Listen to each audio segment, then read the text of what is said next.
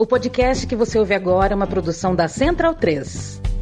Era um cômodo incômodo, sujo como dragão de cômodo, úmido. Eu, homem da casa, aos seis anos, mofo no canto todo, TV engodo, pronto pro lodo. Tímido, porra, somos reis, mano. Olhos são eletrodo, sério. Topo, trombo, corvos num cemitério de sonhos, graças a leis. Planos, troco de jogo, vendo roubo, pus a cabeça, prêmio, ingênuo. Colhi sorrisos e falei, vamos, é um novo tempo, momento pro novo sabor. Ô, Leandro Stein, boa noite. É, esse é o podcast da Trivela. O relógio biológico é uma doideira, né, Leandro Stein? Eu tava assistindo a série que o Bonsa me indicou no sofá aqui e dormi. Garoinha, tá garoando aqui em São Paulo. Mas daquela dormida eu tô com o olho coçando. Não sei como eu acordei às 18h55 sem ninguém me avisar. Eu não sei, o relógio biológico é uma coisa de louco. Esse é o podcast da Trivela. Bom dia, boa tarde, boa noite para quem nos ouve. Tudo bem, Stan? Tudo bem, e, assim, eu tô nesse pique. Às vezes acordando às 7, 6 horas da manhã por conta das coisas do trabalho, né? Pensando em texto para fazer, pensando nas coisas. Eu tava até nos últimos tempos dormindo mais do que eu deveria, né? Antes da Copa. E eu tenho relógio biológico, geralmente eu fico acordado de madrugada, né? Sou do, do time Ubiratã, muitas vezes ficar batendo texto na madrugada mas dessa vez na Copa, acho que até, até, até pelo nervosismo de ter jogos às 7 da manhã, de ter que acordar, meu relógio está totalmente diferente agora. E também estou acordando muitas vezes no automático, assim, sem precisar esperar o despertador. Sono, rapaz, soninho bom, aquele soninho que fica até, dá até um suadorzinho, uma febrinha assim. Tô com o Matias Pinto, tô com o Felipe Lobo e tô com um convidado, amigo da casa, ouvinte, que eu apresento daqui a pouco. Felipe Lobo, é, é, boa noite para você. Hoje é dia 12 do 12 de 22. 10 anos atrás era 12 do 12 do 12. O que você fez no dia 12 do 12 do 12, Felipe Lobo? Boa noite. Boa noite, salve, salve, amigos, todos que nos ouvem. É, não tenho a menor ideia, a mais ah, puta ideia do que eu tava fazendo no dia 12 do 12 de 2012. Eu sei. Não tem nenhuma lembrança. Eu sei, porque eu torço para um time de futebol, ô Lobo, chamado Palmeiras. É um time que fica na Zona Oeste. É um, é um clube que tem umas piscinas lá. É, e no dia 12 do 12 do 12 fizeram a despedida do goleiro Marcos, que era um, um, cara que parecia razoável, um cara que parecia ter neurônio, assim, conversava com as pessoas de um jeito civilizado, comia com talher. E foi a despedida dele, tal, uma festa para ele. Só que eu estava é, é, no teatro, né? Eu atuava no musical Noturno da Companhia dos Menestréis. Então eu fui me apresentar no teatro, saí do teatro e assisti o segundo tempo no Boteco. Matias Pinto, eu falei para você que eu ia gravar hoje no estúdio. Menti. Tudo bem? Você acabou dormindo, né? Mas só uma correção, Yamin. É. A despedida do Marcos foi no dia 11 na virada para meia-noite que teve esse lance do 12 do 12 do 12, porque é. no dia 12 do 12 do 12 teve a é. partida de volta da, fi, da, fi, da final da Sul-Americana. São Paulo e Tigre, ah. que acabou no intervalo, né? E foi e curioso porque naquele ano eu assisti dois jogos pela metade, porque em fevereiro, foi fevereiro, fevereiro eu fui assistir Universidade de Chile e Deportes Iquique, que deu um quebra-pau na torcida lá da, da Laú. Inclusive jogaram bomba no, no goleiro adversário, tudo, e, e foi o jogo responsável pelo governo Pinheira estabelecer o plano Estado Seguro. Né? Então eu vi meio a, a, história acontecendo ali. Então, 2012 eu tenho, eu eh, tenho essa coincidência que eu vi dois jogos pela metade.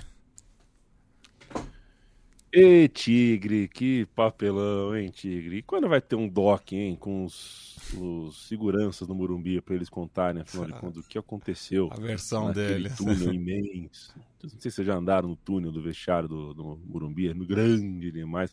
Se quebrar um pau ali com segurança do São Paulo, você tá fudido mesmo. Mas, mas reformaram recentemente, né? Por conta dessa pataquada é. aí dos times terem que entrar juntos, não é mais como antigamente.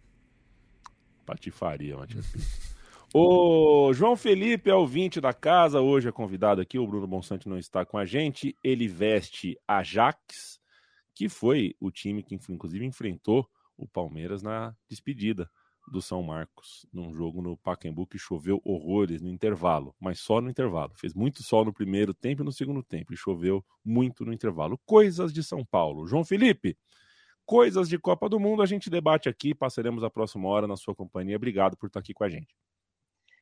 Olá, boa noite a todos. Eu que agradeço pela oportunidade de estar participando aqui com vocês. Estou muito feliz, estou até um pouco nervoso porque participar de uma mesa com vocês, com o gabarito que vocês têm para falar de futebol, é, para a gente é difícil de acompanhar, mas a gente vem aqui para trazer a contribuição de um torcedor, de um apoiador, para tentar ajudar a, a dar uma, uma pincelada mais sobre a Copa do Mundo.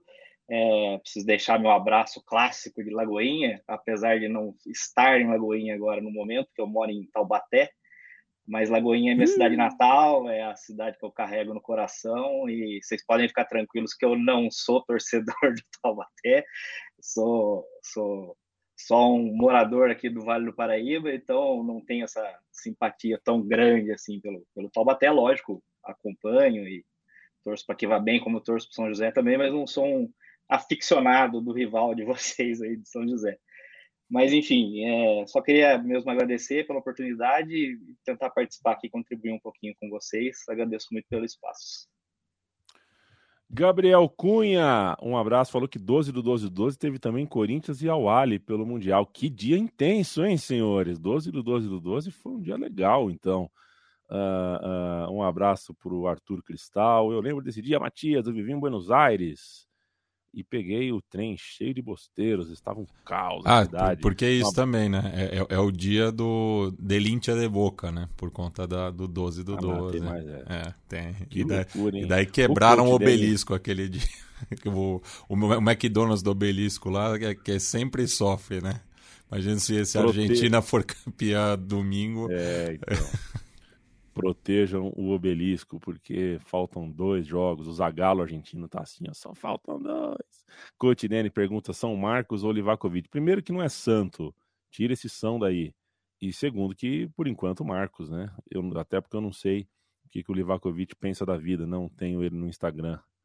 Aliás, não tem Instagram. É, São Luís do Maranhão, boa noite a todos. Uh, no Prime Video tem um filmaço sobre o Marcos, vou assistir. Quer dizer, não vou não.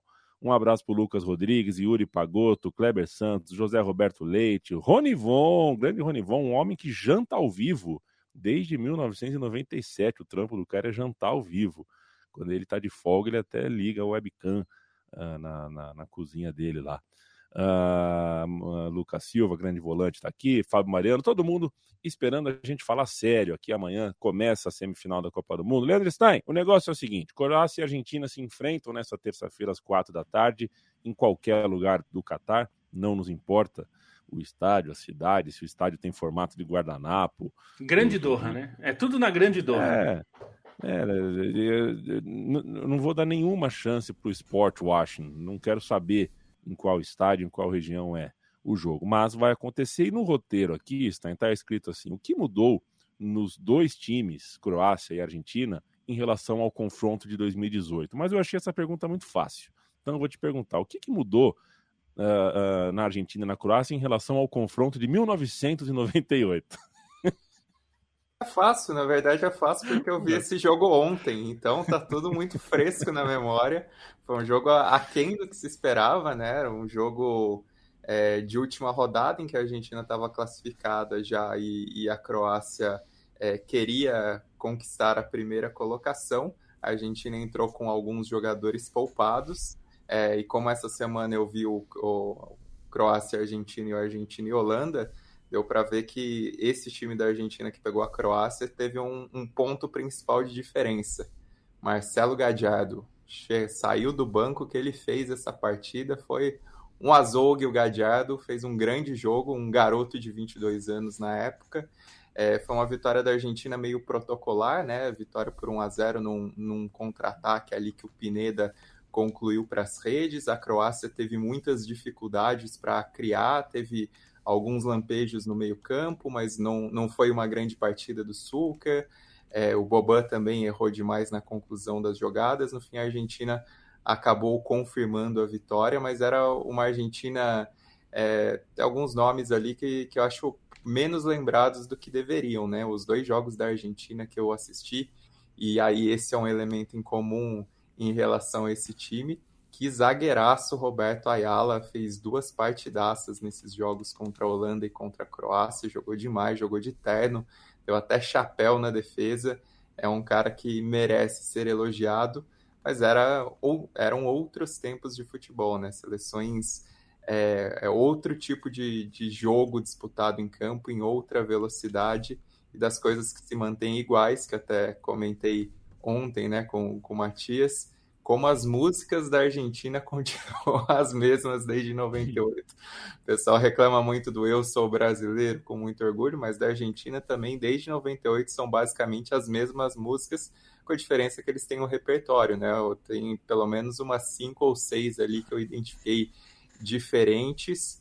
E, e, interessante também nesse jogo é que no fim da partida, quando já parecia que não ia acontecer mais nada, que a torcida subiu de volume ali até para abafar uma tentativa de reação da Croácia, foi, foi bem marcante, né? Foi um jogo que aconteceu em Bordeaux, no antigo estádio Chabat Delmas, né? Um estádio bonito, histórico para as Copas, principalmente para a seleção brasileira, né? Que em 38 fez o famoso jogo contra a Polônia em Bordeaux e, e, um ambiente muito legal do jogo, embora dentro de campo não, não tenha sido tudo isso, né? A Croácia não mostrou necessariamente que era a seleção que chegaria à semifinal, embora fosse um time com qualidades conhecidas antes mesmo da Copa de 98 pela quantidade de craques à disposição e até por aqueles que não foram como o lesionado Boxic. Ô, Yamin, é. e o nosso ah. amigo, né, o Masahide Tomikoshi, postou hoje uma foto também de sua autoria de um amistoso prévio da Copa do Mundo de 2006,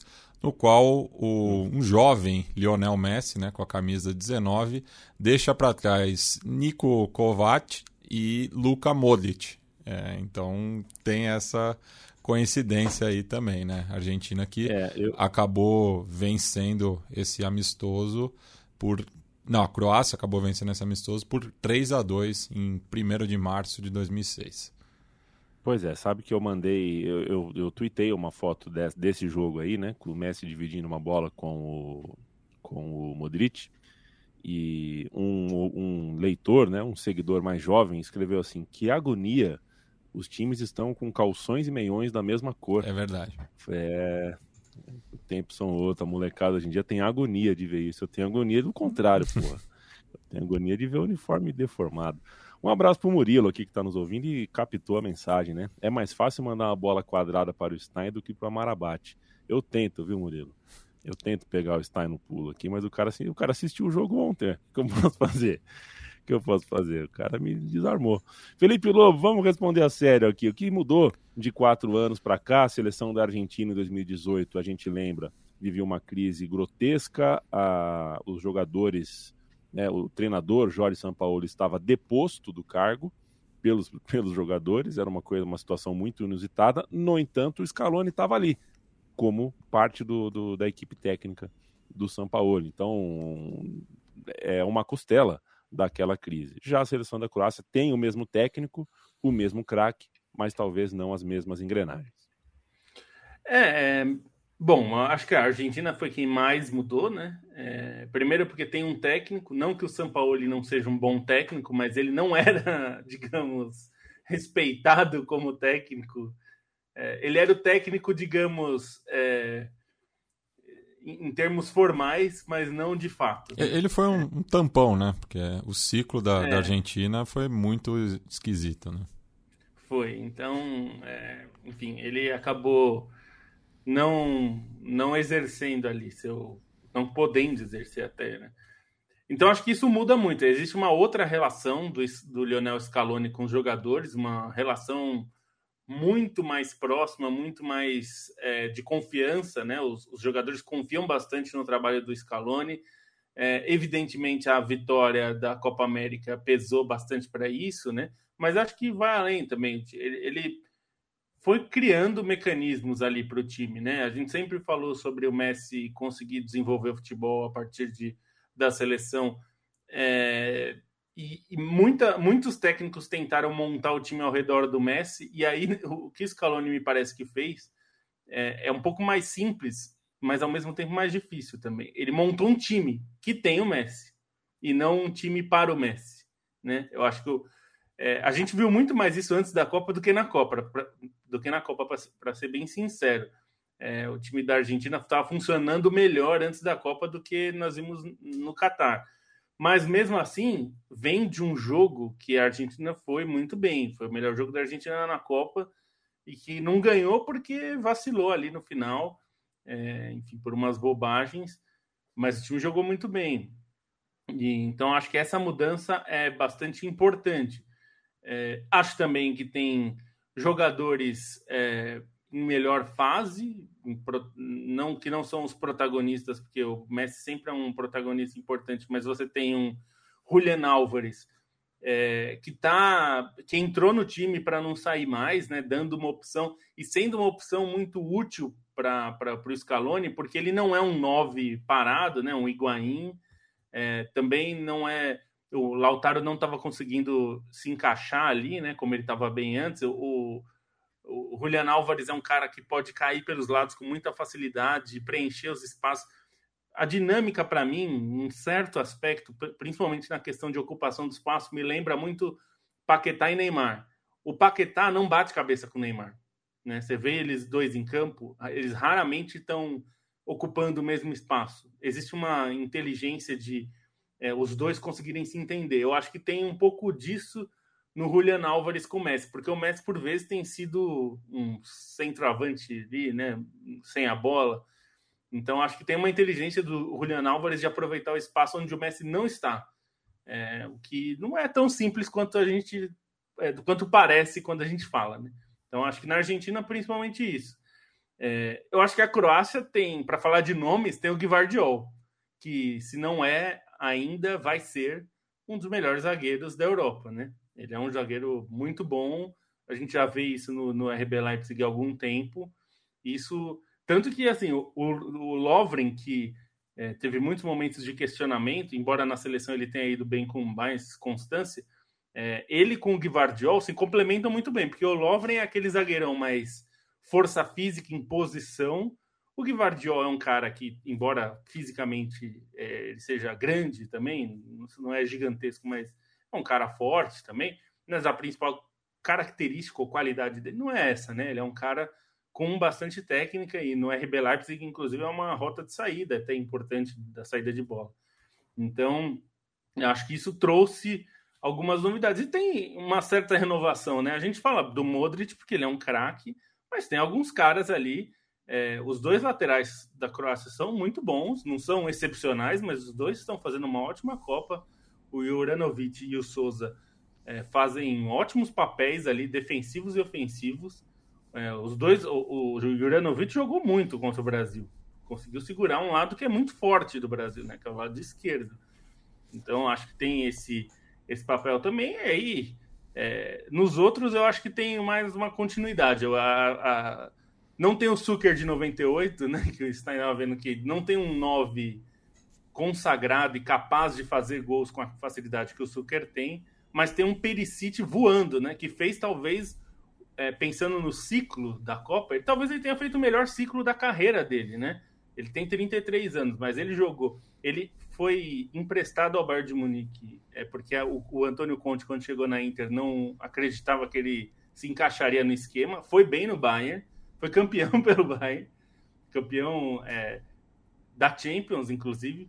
E aí voltou para a Inter, aí o Antônio Conte, desconfiado, colocou ele como ala esquerdo, num esquema de três zagueiros. E ele comeu a bola a ponto de, quando ele saiu da Inter na temporada passada, né, no começo dessa temporada, é, ficou uma lacuna, assim, que demorou uns meses para ser preenchida porque ele era um jogador que se tornou um dos mais importantes da Inter. Então, acho que nesses é, dos 29 aos 33, o Perisic vive e é, ainda está vivendo, porque na Copa dele é muito boa, é, o melhor momento da carreira dele. Ele está sendo um jogador dificílimo de ser marcado, né? Jogando pelo lado esquerdo, jogando como um ponta esquerda, né?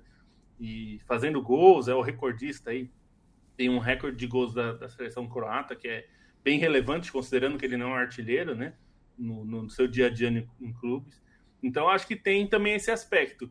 O, o Brozovic continua muito bem, mas ele já estava muito bem em 2018, o Modric já estava muito bem em 2018, mas dos veteranos, acho que o Brozovic, o, o Perisic foi o que chega bem melhor ainda do que estava em 2018, que também não estava mal, mas ele está melhor em 2022. E tem essas novidades aí de, de, jogadores que eu acho que refrescaram um pouco esse time da Croácia. Né? É, entre os titulares é, de 2018 para cá são apenas sete, né? Quatro do lado da Argentina, é, Brozovic, Lovren, da, da Croácia, perdão, Brozovic, Lovren, Modric e Perisic, e do lado da Argentina, é, Otamendi, Acunha e Messi, né? Então mostra aí né, que são times bastante diferentes, né? Num, é, enfim, na, naquela ocasião a Croácia conseguiu se impor. Tem alguns no banco, né, que, que podem entrar, inclusive o, o Dybala entrou naquela ocasião, né, que, que é curioso, não deve se repetir, e o Livakovic já, já era o, o reserva imediato do Subacite. Ele, é ele era o terceiro, né? Ah, o terceiro. Ele era é. o terceiro. É. É. Quando entrou, entrou o Lovre Kalinic. E falando, uh, uh, o João, fala aqui comigo sobre é, pontos chaves desse confronto, né? Como é que você imagina o confronto de amanhã, olhando que as equipes já apresentaram na Copa do Mundo. A Argentina tem um, um tem uma, uma forma híbrida, uh, na verdade, mais de uma forma de defender. Às vezes usa três zagueiro, às vezes não. Estamos curiosos para saber como joga amanhã, porque um dos seus laterais barra alas não vai jogar, que é o caso do Acunha. É, tem a dúvida sobre o Di Maria, a gente não sabe bem como a Argentina vem para o jogo. A Croácia a gente já tem uma ideia melhor, mas ao mesmo tempo a gente sabe que, né, assim como o Modric nas costas do Paquetá era uma chave do jogo de sexta, onde o Modric vai transitar hoje, é, hoje não, amanhã, é, também é algo que faz a gente pensar. Para você, quais são os pontos chaves de um Croácia e Argentina? Então, eu acho que um ponto-chave para a Croácia ter chego de novo onde chegou, né, para ter batido nessa semifinal, ter né, passado pelo Brasil, é a própria questão da experiência de ter enfrentado todos os confrontos difíceis que enfrentou em 2018, né, que isso deu uma calejada para o time mesmo, de saber enfrentar esses jogos grandes e tentar impor o seu modelo de jogo, que é pelo que eu percebi, um modelo de jogo mais de controle no meio-campo, de impor a cadência que, o, que principalmente os meio-campistas gostam de jogar, né? O Modric, o Brozovic e o Kovacic.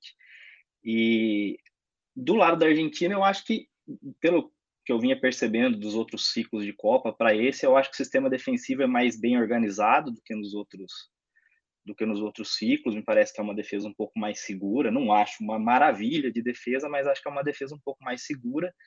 E acho que vai ser um duelo interessante. Não sei exatamente se eles vão duelar na mesma faixa de campo, se vão se enfrentar em, disputas individuais ali, mas acho que vai ser interessante de ver é, como o Modric e o Depou vão, vão dar essa, essa dinâmica para o time no meio de campo. Né? Acho que são o Modric a gente sabe que dispensa apresentações, né? Tem a bola de ouro, é um cara que é um craque, joga no Real Madrid. Eu gosto muito também de ver o Depou jogar. Acho que esse cara que dá um, um equilíbrio, é um cara que joga de área a área, defende bem, ataca bem, tem um senso de posicionamento muito bom. Então acho que vai ser um duelo interessante para a gente perceber também. Eu não sei, acho que a Croácia tem um ataque um pouco abaixo do que era em 2018 apesar do Perisic, como o Lobo falou, realmente está muito bem, né? Um cara que, que parece que só melhora enquanto o tempo passa. Mas eu acho que, que essa questão da experiência para a Croácia pode fazer a diferença também. Mas tem a questão de que a Argentina já viu o jogo contra o Brasil, já enfrentou essa Croácia, acho que pode estar tá mais preparada para essa ideia da Croácia de controlar o jogo e pensar numa forma de tentar anular isso, né? De tentar reverter isso e manter o controle para ela, a Argentina. Acho que a Argentina tem bastante coisa para ver desse jogo contra o Brasil que pode utilizar na semifinal. Vale o lembrete que, né, senhores, é tão difícil ter duas finais consecutivas de Copa do Mundo com os mesmos times, né? E, e ser França e Croácia ainda por cima, essa realmente ninguém esperava. Ficaremos de olho. De outro lado, toda uma narrativa, a narrativa fora de campo, né, é muito forte também. Essa coisa de primeira Copa sem Maradona, a última Copa declarada do Messi. Uh, Antônio Júnior, uh, um abraço para vocês. E Dani, Schneider, Cross, De Bruyne, Modric, meios que detonaram a gente. Paquetá é ótimo, mas não chega perto da qualidade. É, o Paquetá não é um cracaço, aço, mas uh, eu avali, avaliaria o Paquetá com mais rigor se ele não tivesse topado uh, jogar numa posição desconfortável para ele. Eu acho que ele teve uma Copa desconfortável e num lugar desconfortável até que ele fez o que dava para fazer, fez uma Copa de razoável para boa. Nicolau Spitali, um abraço. Ele achou que o gol da Croácia não foi apenas falha do Brasil, eles aceleraram o jogo. É, não tinha o que fazer, aceleraram o jogo no segundo tempo da prorrogação. Mas é como até eu escrevi hoje no texto para a Trivela, né? Uh, o jogador entra descansado em campo e acha que está todo mundo igual ele, né? Tem que relaxar um pouco. O Fred achou que estava todo mundo bem. E por mais que tenham teoria, o problema do, não foi colocar sete jogadores no campo de ataque, né? Achar outro problema, você não ignora o problema físico. Né? 17, 13 do segundo tempo da prorrogação, o pessoal tá cansado, gente. Pelo amor de Deus. O Carlos Giraldelli, a jantada que o Guardiola dá no Fred no gol da Croácia, é bom jogador, hein? É bom jogador. E, e, e de máscara, né? Ele podia. Eu não, se passar aqui na minha frente, eu não sei quem é ainda. Só vi na Copa. Só vi na Copa e já tá de máscara. Não, não, não sei ainda a latinha. Uh, Guilherme Kundslati, um abraço. Helder Batista, um abraço. Lado B da ciência, valeu Augusto César, um abraço. Agora está, o negócio é o seguinte. Maradona ensinou Suker, admirou Drazen Petrovic e deixou marcas numa Croácia recém-independente. É, você achou um túnel do tempo, uma máquina do tempo espetacular. Quem quiser ler o texto completo vai passar uns 15, 20 minutos ao lado das letras do Stein, mas o Stein pode passar aqui em 3, 4 minutos para você o que está no texto. É uma história sobre Diego Armando Maradona, seleção da Argentina, visitando a Croácia, talvez o primeiro grande ponto de contato entre as seleções que mais tarde fariam a grande história em mundiais que tem no jogo de amanhã seu ponto mais alto. É uma história que até agradeço ao Caio Brandão, né, do Futebol Portenho, que me mandou é, sobre o Croácia e, e Argentina de 94, né? Ele, na verdade, ele tinha me mandado um tweet que até incluí no texto, é, de um depoimento de um taxista croata sobre a representatividade daquele jogo para um país que ainda estava em guerra e que tinha se tornado independente há apenas dois anos, né? Eu falei, opa, tem uma história aí, vamos, vamos cavucar um pouco, né? Só que material em croata não é muito fácil de achar e existe um buraco no, nos jornais argentinos à disposição de material justamente é, desse período ali do, do meio dos anos 90, mas deu para desenvolver principalmente porque tem relações muito legais e muito humanas do Maradona, né? É, uma pela, pela amizade que ele tinha com o Sucre, que é um, foi um pupilo do Maradona no, nos tempos de Sevilha, né, na passagem do, do Maradona de um ano pelo Sevilha, mas os dois criaram uma relação muito bonita de amizade e também de parceria em campo, né, um camisa 9 e um camisa 10 bem clássicos, obviamente ia render é, bonitos lances no período sob as ordens do, do Bilardo, né, no Sevilha, e, e, realmente os dois tiveram uma, uma grande parceria. E o Maradona sempre foi um apreciador de outras modalidades esportivas, né? Nunca escondeu isso nos tempos em que ele jogava pelo Napoli, tinha um time muito forte de basquete na mesma região, que era a Juve Caserta, tinha ninguém menos que Oscar Schmidt, que era o grande, grande astro, né? Não era um time tão vencedor, mas tinha o Oscar batendo recorde atrás de recorde é, na equipe. Foi um time que chegou a conquistar uma Copa da Itália nos tempos que o Oscar estava lá e chegou a uma final de, de Recopa Europeia, né? Recopa Europeia de basquete, pegando o Real Madrid de Drazen Petrovic, que, para quem não conhece, é considerado por muita gente como o maior jogador europeu de todos os tempos, né? E baita de um armador, uma final antológica, esse jogo entre Real Madrid e Juve Caseta. Muito provavelmente Maradona acompanhou, se não em loco, pelo menos o resultado, porque ele era frequentador do, do ginásio de basquete, né? Tem inclusive vídeos registrados dele. E quando Maradona visitou a Croácia em 94, completava exatamente um ano da morte do Drazen Petrovic, é, falecido num acidente de automóvel na Alemanha, né, quando ia da Alemanha para Zagreb. E Maradona, num gesto muito bonito, levou flores, e no caso levou 62 flores para fazer referência aos 62 pontos do Petrovic na, nessa final de Recopa Europeia contra a Juve Caseta.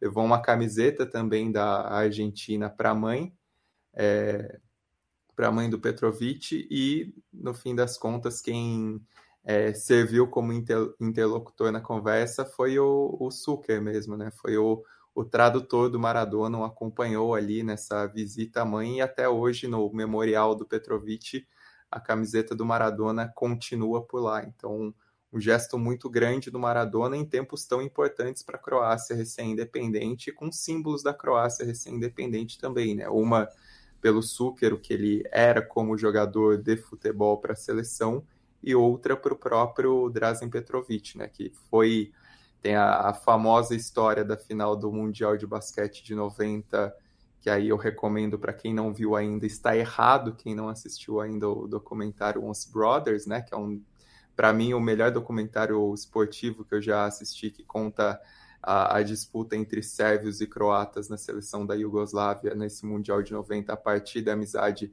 do Drazen Petrovic com Vlad Divac e, e depois em 92, o Petrovic é o, o grande líder da Croácia, que é vice-campeã olímpica, perdendo para o Dream a final com a Croácia, né? já com, com a primeira competição como país independente, tem essa decisão. Então, é, também é um símbolo dessa Croácia independente que o Maradona vai e presta tributo. Então, tem todo o simbolismo desse jogo em 94, mesmo que fique esquecido né, em meio desses encontros de Copa do Mundo de 98, de 2018, enfim.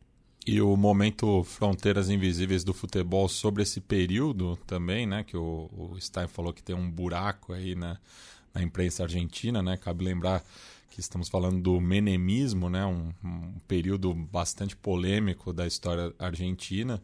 E em 95, né? Com, com a, o, a explosão da fábrica de armamentos de Rio Terceiro, na província de Córdoba, é, por conta desse escândalo, né, no qual morreram sete trabalhadores, é, veio a público né, de que o, o governo Menem tinha vendido armas é, para Bósnia, Croácia e Equador.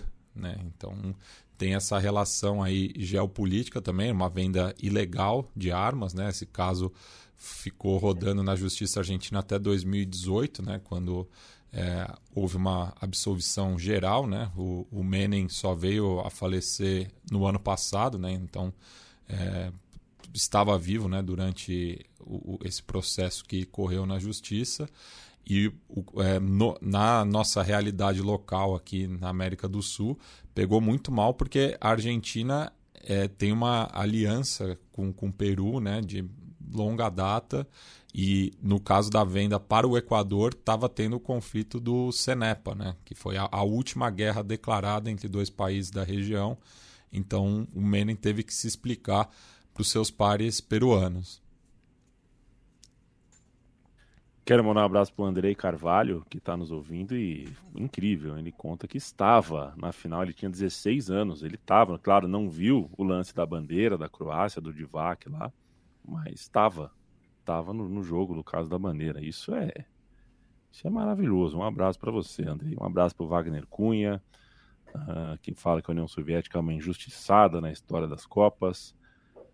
É, mas ia ganhar do Brasil com o frango do Valdir Pérez também, né? Ia ganhar meio que na, na cagada, né? Ainda bem que o Eu nasci. virou. Eu nasci num dia desses roubos, né? Nasci no dia de União Soviética Argentina, a outra mão de Deus do Maradona, que no caso salvou um gol da, da União Soviética, né? Nasci exatamente no dia de Argentina e União Soviética. Você nasceu durante uma Copa do Mundo, é, Stein? Que interessante isso. Todo, interessante. Muitos aniversários no meio da Copa, né? Inclusive, não ia em festas de aniversário realizadas para mim para assistir os, aos jogos. Correto, não esperava nada nada diferente. Um abraço para o Felipe Castro, que sempre nos ouve, que nasceu no dia de Colômbia e Camarões, em 90. O dia que o Iguita tentou driblar o, o Roger Milá. Que encontro, hein? Iguita e o Roger Milá. nasceu o Felipe Castro. Aí eu contei essa história, viu, Matias, no meu time de botão. Falei, não, porque o Felipe Castro nasceu nesse dia e tal. Você sabe qual foi a resposta do Paulo Júnior? Ah, legal. Ah, um dia ele tinha que nascer, né? é brincadeira. Cara insensível, né? Cara insensível. É, nascer de um dia tinha que nascer, é verdade. Mas, pô, mas nasceu num puta dia legal. Eu já procurei. Não sei se vocês já procuraram se o time que vocês torcem jogou no dia que vocês nasceram. Eu, eu procurei. Já, o já Palmeiras empatou no dia seguinte. Empatou. Eu nasci num dia 1 a 1 é, Ponte Preta São Paulo pelo Paulista de 86. No Moisés Lucarelli. Que vai, que vai ter de ouvinte agora indo pro Google, Matias. É. É sacanagem. Não, lembra, lembra quando a gente recebeu a Gabriele, que nasceu no, no dia do Brasil e Marrocos? Incrível, né? é. né? Incrível, incrível. Nasceu no dia de Brasil Marrocos. É. Uh, um abraço para a Gabriele também, sempre presente, sempre conosco. Argentina e Croácia então se enfrentam amanhã. Vale dizer que a Croácia vai nos poupar daquele uniforme horroroso usando a camisa escura, o kit escuro, o que força a Argentina a usar um kit mais claro. Vai usar o uniforme número 1 um, e a gente estará uh, de olho às sete da noite. A gente entra ao vivo para falar sobre essa partida. Já França e Marrocos jogam na outra quarta-feira, ou seja, no famoso depois de amanhã. É um jogo de ex-colônia contra a sua metrópole. É um jogo que se desenha, acho que não há dúvida, que é o maior jogo da história da seleção marroquina. É... Quem quer falar? Quem quer abrir sobre esse jogo? Eu, eu, eu, eu solto para vocês. Eu quero ouvir sobre o que representa para vocês. Um jogo que, mais uma vez, de casas de aposta, alô KTO, um beijo, um abraço para o time da KTO, nossa parceira durante a Copa e no, no, no, Fala Povo, e se a gente fizer bolão, é claro que as pessoas vão colocar a França como. É, vai ter mais voto para a França do que para Marrocos. Mas eu já desisti de achar que é o fim da linha para esse time valente de Marrocos. É, é difícil de, de medir isso, mas eu acho que a França vai ter dificuldade, viu? Não, não, não cravaria que a França vai conseguir exercer seu jogo, não. Ainda mais porque eu tenho certeza que o Valide Regraga olhou o jogo contra a Inglaterra e falou: hum, tem coisas interessantes aí. É, então acho que tem, tem um aspecto que eu acho que é importante e que a Inglaterra desnudou a França, no sentido de que é, se de um lado todo mundo está preocupado em sofrer os ataques do Mbappé ali pelo lado esquerdo, né? Esquerdo de ataque. É, por outro, o lado esquerdo é, da França defensivo precisa fazer uma recomposição que não é exatamente simples, né? Funciona na maior parte das vezes, mas quem fecha marcando por ali é o Rabiot, que não está organicamente naquela posição, digamos, né? Ele normalmente está pelo meio, quando o time perde a bola, ele vai para o lado esquerdo para fechar. Só que tem um tempo aí, né? Se você pegar a França de calça curta, né, conseguir tomar uma bola e jogar no Ziet, que é, é, basicamente o melhor jogador ali, é, o melhor hoje eu já não sei, mas um dos, um dos destaques da, da seleção de Marrocos é, no ataque é, você pode pegar, pode causar bastante estrago. O Saka fez bastante estrago pelo lado direito ali é, do ataque inglês, justamente é, colocando ali o, o Theo Hernandes em, em, dificuldades, muitas vezes pegando no mano a mano ou fazendo algo que a Inglaterra fez muito bem no segundo tempo, que é triangulações pelo, pelo lado, né? Deixando o Theo Hernandes de bobo. É, porque, como a gente viu várias vezes, o Mbappé não volta para marcar, né? Então, é, para essa dinâmica funcionar, a França precisa atrasar um pouco a jogada do adversário para não deixar que caia direto na ponta para fazer um contra um contra o Theo Hernandes. O Hernandes, que é muito bom atacando, mas não é nenhum. Como o irmão dele é zagueiro, o irmão dele marca melhor do que ele, embora ele não seja ruim de marcação, não. Mas é que não é a principal característica dele. Então, acho que com tudo que o que Marrocos já, já imaginava para o jogo, eu acho que esse ponto talvez tenha da, deixado algumas ideias para o Regrag ali usar é, para fazer uma ligação com o, com o Ziet para deixar em dificuldades aquele lado ali do, da defesa da França e não só ficar preocupado em, em bloquear o Mbappé, né? Então, acho que, é, considerando tudo que, a, que Marrocos já fez e que tomou um gol só nessa Copa, e aí até ouvi algumas pessoas falando, ninguém fez gol no Marrocos, só tomou um gol contra. Mas gol contra vale, viu, gente? Então, Marrocos fizeram um gol. O Canadá fez o gol. no, no, no, gol contra vale também. Né? Quer dizer, ah, você, ninguém fez é, o gol. Não. Um jogador pode não ter metido a bola na rede, mas o time fez.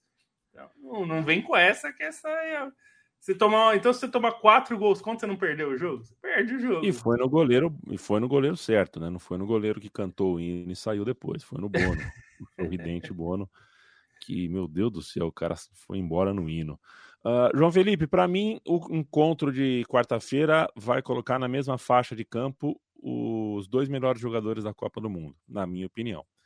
Junto, é quase um empate técnico, é sempre difícil. Na verdade, eu não gosto desse tipo de eleição mas acho que Amarabat e Griezmann estão ali pau a pau com, com o Messi na disputa de melhor jogador da Copa.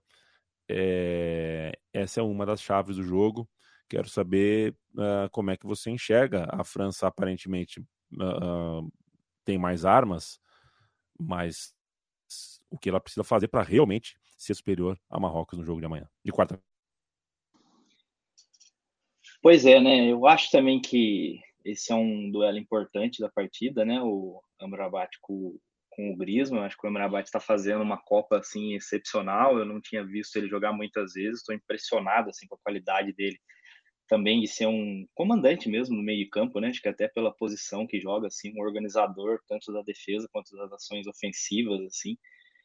É, realmente está fazendo uma Copa do Mundo espetacular. E o Griezmann, acho que um pouco mais numa posição um pouco mais tática, né? Acho que vocês já falaram bastante aqui sobre isso no podcast, de, de dele rever um pouco a posição, acho que até baixar um pouco a bola e jogar um pouco mais para o time. E está fazendo uma Copa do Mundo muito boa também. É, eu acho que essa questão do jogo físico também da, da, vai ser uma, uma questão importante, né? Porque desgaste começa a apertar, apesar de ter um pouquinho de. É, os jogos foram bem recentes, do, das quartas de final para semifinal. Então eu acho que vai ser uma disputa também interessante de rever isso, e acho que a França pode talvez sobressair nessa, nessa hora que precisar trazer os caras do banco, né? Principalmente os caras do ataque que tem um pouco mais de qualidade do que os marroquinos. Mas é aquilo, né? E eu, como, como um geógrafo, preciso ressaltar isso, que é a questão do, do jogar pelo país mesmo, né? Que os caras do Marrocos estão com isso muito muito à flor da pele, né? Que era até normal numa Copa do Mundo, mas que para eles acho que é uma, uma, uma situação ainda mais mais relevante, né? Por conseguir levar o país para um lugar que nunca numa posição que nunca um africano teve, né? De chegar numa semifinal. Então o cara tira dali um, um, uma motivação que, que pode equilibrar essas coisas, né? Eu acho que, é lógico, a França é favorita, mas tem tudo para ser um jogo bastante duro. Também não acho que vai ser fácil para a França ganhar de Marrocos, não. Vai, vai, vai ter jogo, vai ter disputa, vai ter confronto, e acho que vai ser bastante interessante para a gente ver. E que mais, oh, oh, gente, é, eu citei, né, para perguntar para o João Felipe, falei sobre esse confronto entre Klinsmann e, e Amarabat, né, Stein, mas a gente tem também a situação uh, muito peculiar de dois, dois, dois caras que são íntimos, que são muito amigos, que vão bater carne, né? O lateral direito do de Marrocos é muito amigo do ponto esquerda da França. E não é que é o Lizar Razou e o Rad, né? Não é que são jogadores ótimos apenas, são os melhores jogadores de cada time em potencial. Uh, dá para a gente medir a temperatura do jogo a partir desse encontro? Bastante. É, assim, vai ser até um pouco parecido, eu imagino, do que aconteceu com, com Casimiro e Modric, né? Foi, acabou sendo um confronto decisivo pelo, pela maneira como os dois se conheciam e no fim o Modric venceu essa batalha com o Casemiro, né? Acabou superando o Casemiro. Também dá para fazer um paralelo do que foi o Harry Kane e o Lloris, que foi um, uma disputa mental, né? Até não só pelo lance dos pênaltis, mas nas próprias finalizações do Harry Kane, dava para ver que ele tentava enganar, fazendo uma virada de corpo diferente ali, né? Foi até num lance do primeiro tempo que o Lloris saiu no pé dele, que ele deu uma virada de corpo que eu pensei, isso aí ele deve ter feito um pouco para enganar do que está acostumado, né?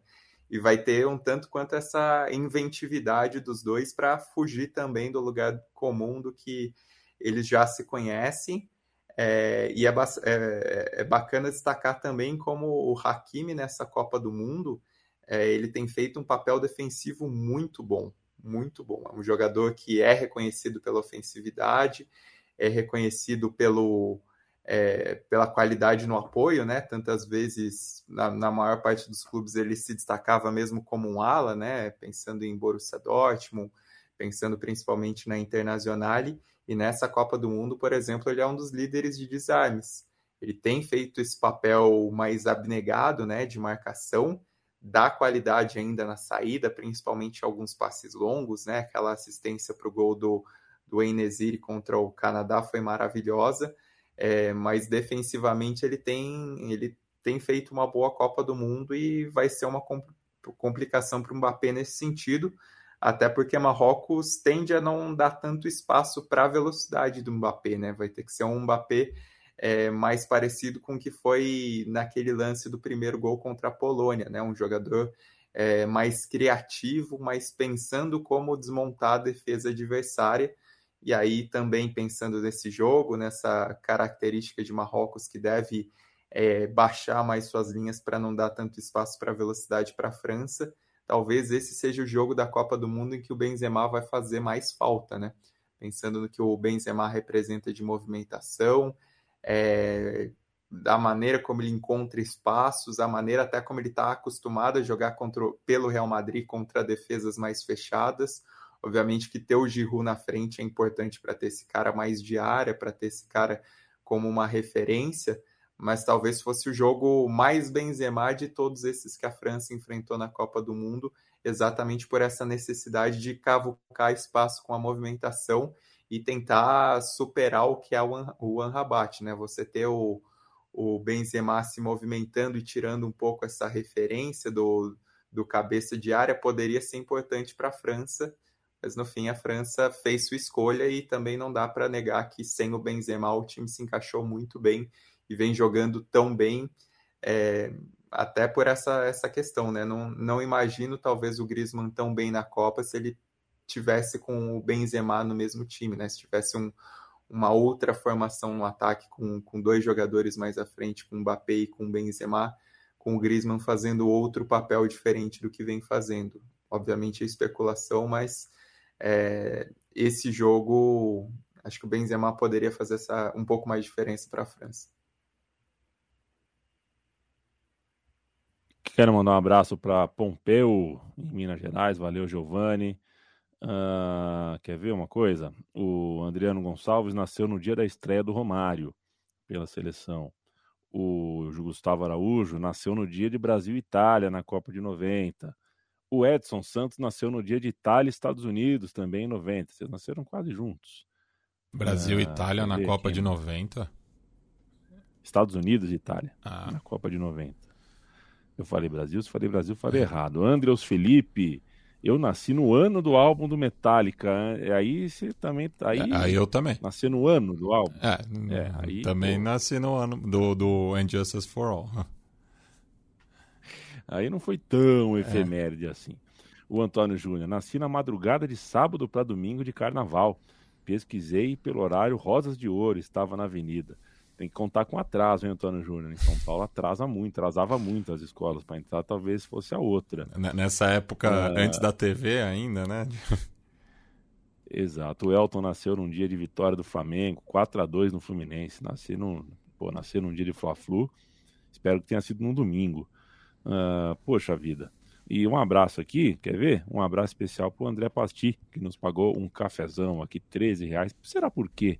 Pagou 13. Muchachos, agora vou, vou, voltamos a sonhar. Um forte abraço aos amigos, um abraço para você, André Pasti. E o que mais podemos falar desse confronto entre marroquinos e franceses, de dentro ou talvez até de fora do campo, Matias?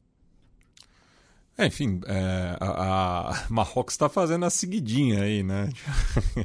é, primeiro foi a Espanha, depois Portugal, agora a França, né? Dois países que têm também né, uma, uma, um passado em comum, né? No caso, é, Marrocos também já, já teve um período de domínio francês, né? O que explica, né, que o, o Jules Fontaine, né, que é o recordista de gols em uma só edição de Copa do Mundo, né, é, pela França em 1958, é nascido em Marrakech, filho de um pai francês e uma mãe espanhola, né? Então, o pessoal aí estava até aqui nos comentários, né, perguntando em relação aos jogadores é, da seleção marroquinas nascidos é, na França, né? Tem o caso do Buffal e do Saiz, dois é, pilares da, dessa equipe, né? E, enfim, uma, uma, comunidade marroquina muito numerosa em Paris, né? A gente já viu aí na, nas celebrações das fases anteriores. Então é um jogo que tem um termômetro interessante, né? Apesar de que é, eu acho que dentro de campo isso não vai entrar tanto, né? Até como a gente já falou anteriormente, dessa amizade aí do, de dois símbolos também da, das respectivas seleções, né? Do Hakimi e do Mbappé, né? Então é, acho que vai ser um, um jogo disputado, é, mas fora de campo, né? Marrocos novamente vai prevalecer, né? Já tem aí uma estimativa de 40 mil marroquinos contra menos de 5 mil franceses, né? Então Marrocos vai seguir jogando em casa no Catar. Aí, o Essa final caso... Argentina e Marrocos, está não vai caber gente no estádio, não, hein? Não vai caber todo mundo. É, pelo tanto, os marroquinos estão chegando ainda, né? E os argentinos, da maneira como estão, não, não dá para duvidar. Só para complementar o que o Matias falou, outro personagem também é, com o, um marroquino nascido na França é o próprio técnico, né? O Walid Regragui é, é criado na França, tem toda a história dele como jogador profissional, foi na França, até foi um, um jogador que demorou para se profissionalizar porque é, enfim, priorizou os estudos, ele é formado em economia e ciências sociais, é, tem toda essa bagagem, mas também tem uma, uma raiz muito forte é, em Marrocos, né? Ele que é descendente de, de Berberes e, e ia com frequência na infância para passar as férias no país, então tem toda essa ligação. E no caso da França é, é, curioso como são poucos os jogadores da seleção francesa necessariamente de origem marroquina, né? Geralmente os, os jogadores nascidos na França com ascendência marroquina, eles preferem atuar mesmo pela seleção de Marrocos. É, nessa seleção francesa, a exceção fica pelo Guendouzi, que tem, se não me engano, o pai dele é, é um franco-marroquino, né? Já não é ligação direta, e de outros nomes mais antigos, é, mais recentes, é, o mais célebre é o, o Adil Rami, que até chegou a ser convidado para defender a seleção de Marrocos, mas no fim das contas preferiu defender a França, ele que é filho de marroquinos e, e foi campeão do mundo em 2018. E aí, voltando para o passado, né, além do, do Just Fontaine, o grande o astro da França né, nos anos no período entre no período da Segunda Guerra Mundial era marroquino também o Laib Ben Barek, que é um jogador nascido em Casablanca, que é marroquino de origem, mas que acabou levado para o futebol francês como profissional na década de 30 e aí se naturalizou francês no, no final dos anos 30, não chegou a jogar a Copa de, de 38 porque ele se naturalizou logo depois, é, foi um grande jogador no Olympique de Marseille, foi um grande astro também no futebol espanhol, né, principalmente pelo Atlético de Madrid. Foi bicampeão espanhol sob as ordens do Helênio Herrera, que curiosamente é um argentino que cresceu em Casablanca. É, e dentro dessas ligações todas, o Ben Barek é um, um grande personagem justamente por ser uma a, o primeiro astro negro do futebol europeu, né? Até lendo texto sobre ele hoje para fazer um artigo que vai entrar logo mais no ar na Trivela, ele é muito comparado com o, o José Leandro Andrade de, do Uruguai, que conquistou as Olimpíadas de 24 em Paris. E La, La Maravilha da... Negra. Exato. É. E o Diamante Negro, é. É, o, o Leônidas da Silva, que também estourou na Copa do Mundo em 38 na França, né? E no caso do Ben Barek era chamado de é, Pérola Negra. E aí, nos anos 50, né, além do Fontaine, alguns outros jogadores de origem marroquina chegaram a passar pela seleção francesa e aí, depois da independência, em 56, também integraram a seleção marroquina. No caso do, do Fontaine, ele chegou a jogar numa seleção marroquina da época do protetorado, né, quando existia a colonização, mas depois da independência ele optou por continuar na seleção francesa, que foi exatamente a escolha que ele fez para disputar a Copa de 58, né? E, e, no caso de Marrocos é um processo de descolonização diferente da Argélia, por exemplo, que foi um, uma guerra mesmo, né? Um processo muito mais sangrento de independência, que no caso dos jogadores argelinos da seleção francesa na década de 50, eles é, abdicaram da seleção francesa para formar a equipe da Frente de Liberação Nacional. Foi um, um time que serviu como embaixador da, da causa de independência argelina ao redor do mundo, inclusive disputando amistosos com outras seleções, alguns deles contra Marrocos. E aí o Fontaine é, é interessante que, embora ele tenha optado pela seleção é, francesa, é, ele assim se declara também marroquino, ele não, não deixa de, de abdicar das origens marroquinas dele, mesmo que o pai dele fosse é, francês, mesmo que a mãe dele fosse espanhola, e chegou a ser treinador também da seleção marroquina, né? Na virada do, dos anos 70 para os anos 80, o Fontaine foi treinador. E um caso também interessante é que o primeiro treinador de Marrocos foi exatamente o Ben Barek. Além de tudo, além de ser toda essa estrela, além de ter defendido a seleção francesa de 38 até 54, né? Não chegou a jogar a Copa de 54 também, porque já era veterano, mas foi um cara num, num período muito extenso da carreira e, e, muito significativo também por essa relação.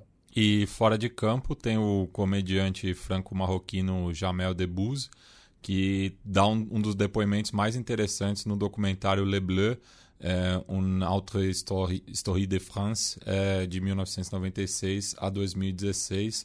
Ele estava no Netflix faz um tempo, agora já não sei se ainda está disponível, mas dá para achar aí nas internets. Né? Um filme que trata muito da, da, das questões raciais envolvendo a, a seleção francesa na virada do século.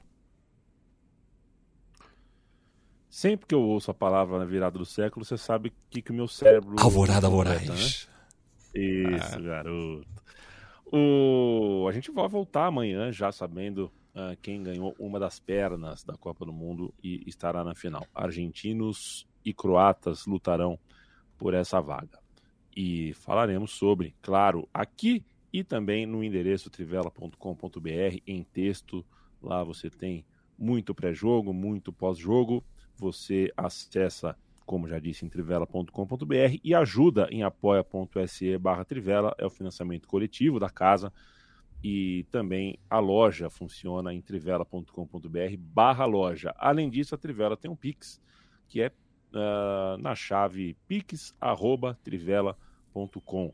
É, são todas maneiras de você ajudar a financiar a comunicação independente e vocês não sabem o quanto é difícil manter de pé por mais de 20 anos, como é o caso da Trivela, uh, uma redação de caráter independente. A Central 3 também tem o seu financiamento coletivo em apoia.se barra Central 3 e a gente voltará amarradão amanhã para trocar uma ideia. Valeu, João Felipe, obrigado por estar aqui com a gente. É... E boa, bom, bom fim de Copa para você, companheiro. Obrigado vocês mais uma vez pela oportunidade. Gostei muito de participar. Espero ter contribuído um pouquinho, não ter falado muito, muita groselha. Mas é, agora é tentar curtir esse finalzinho. Né? Essa Copa para mim foi um pouco conturbada por questões de trabalho, não consegui ver muitos jogos com, com o afinco necessário. Mas assim, quando toca aquela musiquinha, mesmo sendo uma Copa no Catar, com todas as questões que a gente sabe que tem, quando toca aquela musiquinha do intervalo que sobe a, a flanelinha do Laeb e a gente começa a escutar a música de copo, o arrepio vem. É impressionante como o sentimento aflora nessas horas. Então agora é tentar aproveitar e curtir esse finalzinho. Obrigado, eu que sou um é, apoiador da Trivela, sou um grande admirador do trabalho do, do Lobo, do Stein, do Bonsa e de vocês também, do Matias, seu também, Leandro. Acompanho muitos outros programas da Central 3, Medo e Delírio em Brasília, enfim, vários dos podcasts da casa aí. É, queria também deixar os parabéns pelo trabalho de vocês e sigam em frente, que sempre vai ter espaço para a gente para a gente apoiar o, o, jornalismo bem feito, que é o que vocês fazem. Então, muito obrigado pela oportunidade e até uma próxima. Valeu você, companheiro. Valeu você. E se gosta do nosso trabalho, imagina quando você vê as nossas férias, né, Matias Pinto? Beijo, boa noite. Já diria Bussunda. Até amanhã. É. Valeu, Leandro Stein. É, beijo, eu não sei se eu, sei se eu fiz corretamente, Stein. Não sei se eu, se eu comprometi do jeito, porque a gente foi metralhado na última hora aqui por nossos comparsas de São José dos Campos, falando assim: não, o bateando no ar, não pode ser, tira esse cara daí. Eu Mas, não sou gente... taubatiano, eu sou lagoinhense, preciso reforçar isso mais uma vez. Mas até que a gente tratou bem o cara. Beijo, Stein, até mais. Beijo. Não, tem até muitos amigos de Taubaté e, e, adoro ganhar deles em quadra. E só o pessoal lembrou nos comentários, né, que o, o Jean Renault é, é também um franco-marroquino ainda de origem espanhola, e aí o cara acompanhou a quantas madrugadas no, no Domingo Maior, né? Os filmes Wasabi ou Ronin, e aí fica uma dica de filme também para que foge um pouco dessa, desse padrão de ação do, do Jean Renault, um filme muito legal que ele faz, chama O Tigre e a Neve, que é com o Roberto Benini. É um filme bem bacana. É, fica a recomendação também para quem quiser assistir. É, e, e, o André Cavalheiro colocou aqui o nome completo do Jean Renault, né? Que é João, Juan Moreno e Herrera Jiménez, né? Daí virou Jean Renault. Beijo, Felipe Lu. Um beijo, até amanhã. Muito obrigado aí, João Felipe, pela participação. Então é muito muito bom ter você aqui com a gente, nos acompanhando e aí hoje com a gente aqui para bater esse papo. Até amanhã com saberemos se teremos um sul-americano na final ou não, né? O último sul-americano sobrou a Argentina. Então, é. Tomara que tenha, Felipe. Tomara muito que tenha. E aí, aí a gente entra em processo de piração total com Maradona, Messi e, e o que for. Vamos nessa, gente. Amanhã estamos de volta. Da minha parte, ademã, que eu vou em frente. Tchau, tchau.